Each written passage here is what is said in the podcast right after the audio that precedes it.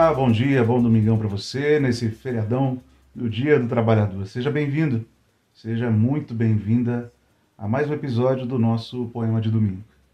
Ele já foi chamado de comunista desequilibrado, de reacionário racista, de conservador retrógrado e até de pornógrafo. Mas nenhuma dessas depreciações apagam o fato de que foi um dos maiores e mais importantes sociólogos do século XX o grande pensador pernambucano, de formação ampla e área de interesses variados, escreveu ensaios de sociologia, antropologia e também de história.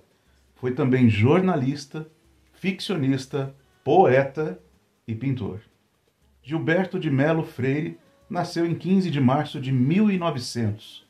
Filho de Alfredo Freire e Francisca de Melo Freire, foi um dos mais importantes sociólogos do século XX. Seu pai, juiz, advogado e professor de direito, tratou de dar uma educação completa para o filho. Ainda criança, Freire aprendeu as primeiras letras no Colégio Batista Americano que o próprio pai ajudou a fundar. Mostrou dificuldades na aprendizagem da escrita nos primeiros anos escolares e se destacou com seus desenhos. Logo, superada a dificuldade da escrita, demonstrou grande talento para a literatura e também para as ciências humanas. Ainda na escola, foi editor e redator do jornal escolar O Lábaro. Aos 18 anos, foi estudar na Universidade Baylor, no Texas, onde se formou bacharel em artes liberais e especializou-se em ciências políticas e sociais. Depois concluiu seu mestrado e doutorado em ciências políticas, jurídicas e sociais na Universidade de Colômbia. Lá conheceu o professor Franz Boas, uma de suas maiores referências intelectuais. E em 1922 publicou sua tese, A Vida Social no Brasil, em meados do século XIX. Em 24 ele retornou à terra natal, onde passou a publicar artigos em jornais sobre a formação social do Brasil. Eram publicados em jornais de Pernambuco, do Rio de Janeiro e também de São Paulo. Em 26, escreveu o Manifesto Regionalista, contrário à Semana de Arte Moderna e à europeização da cultura brasileira. Entre 27 e 30, trabalhou como chefe do gabinete do governador de Pernambuco, Estácio Coimbra. Já em 33, foi exilado por se opor à ditadura Vargas. O exílio foi o momento da escrita da principal obra, Casa Grande e Senzala. Em 40, de volta ao Brasil, o governo Vargas fechou-lhe o jornal e o prendeu. Novamente foi vítima de sua oposição ao regime. Em 41, casou-se com Maria Madalena Guedes, com quem teve dois filhos. Em 46 foi eleito deputado da Constituinte pela União Democrática Nacional. Sua obra alcançou grande repercussão e reconhecimento nacional e internacional. No entanto, passou boa parte da vida tendo de explicar novamente pontos de seu livro, alvo de muitas difamações e distorções. A partir de 1950, recebeu vários convites para ministrar conferências em universidades americanas e também europeias. Foi chamado para compor comissões da ONU que tratavam da questão racial.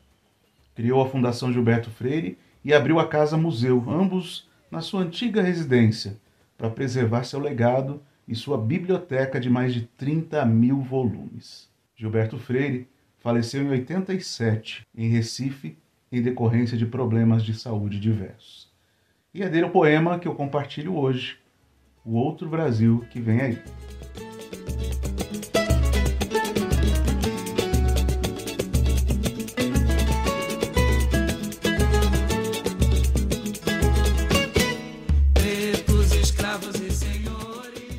Eu ouço as vozes, eu vejo as cores, eu sinto os passos de outro Brasil que vem aí.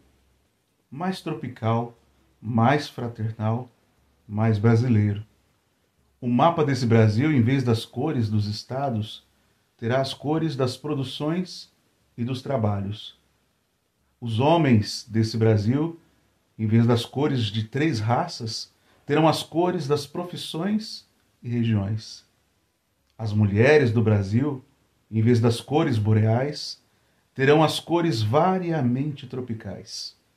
Todo brasileiro poderá dizer: é assim que eu quero o Brasil.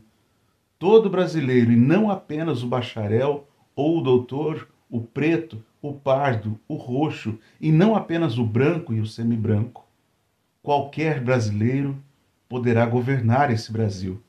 Lenhador, lavrador, pescador, vaqueiro, marinheiro, funileiro, carpinteiro, contanto que seja digno do governo do Brasil, que tenha olhos para ver pelo Brasil, ouvidos para ouvir pelo Brasil, coragem de morrer pelo Brasil, ânimo de viver pelo Brasil, mãos para agir pelo Brasil.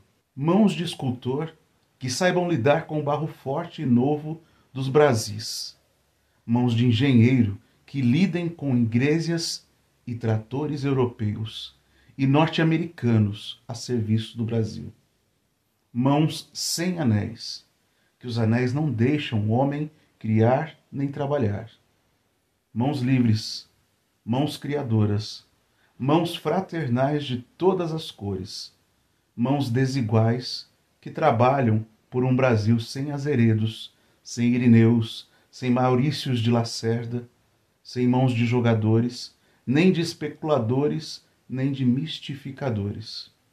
Mãos todas de trabalhadores, pretas, brancas, pardas, roxas, morenas, de artistas, de escritores, de operários, de lavradores, de pastores, de mães criando filhos, de pais ensinando meninos, de padres benzendo afilhados, de mestres guiando aprendizes, de irmãos ajudando irmãos mais moços, de lavadeiras lavando, de pedreiros edificando, de doutores curando, de cozinheiras cozinhando, de vaqueiros tirando leite de vacas, chamadas comadres dos homens, mãos brasileiras, brancas, morenas, pretas, pardas, roxas, tropicais, sindicais, fraternais. Eu ouço as vozes, eu vejo as cores, eu sinto os passos desse Brasil que vem aí. Um grande abraço a você, feliz Dia dos Trabalhadores e Trabalhadoras para todas e todos nós. Um bom domingo e até a próxima. Tchau, tchau.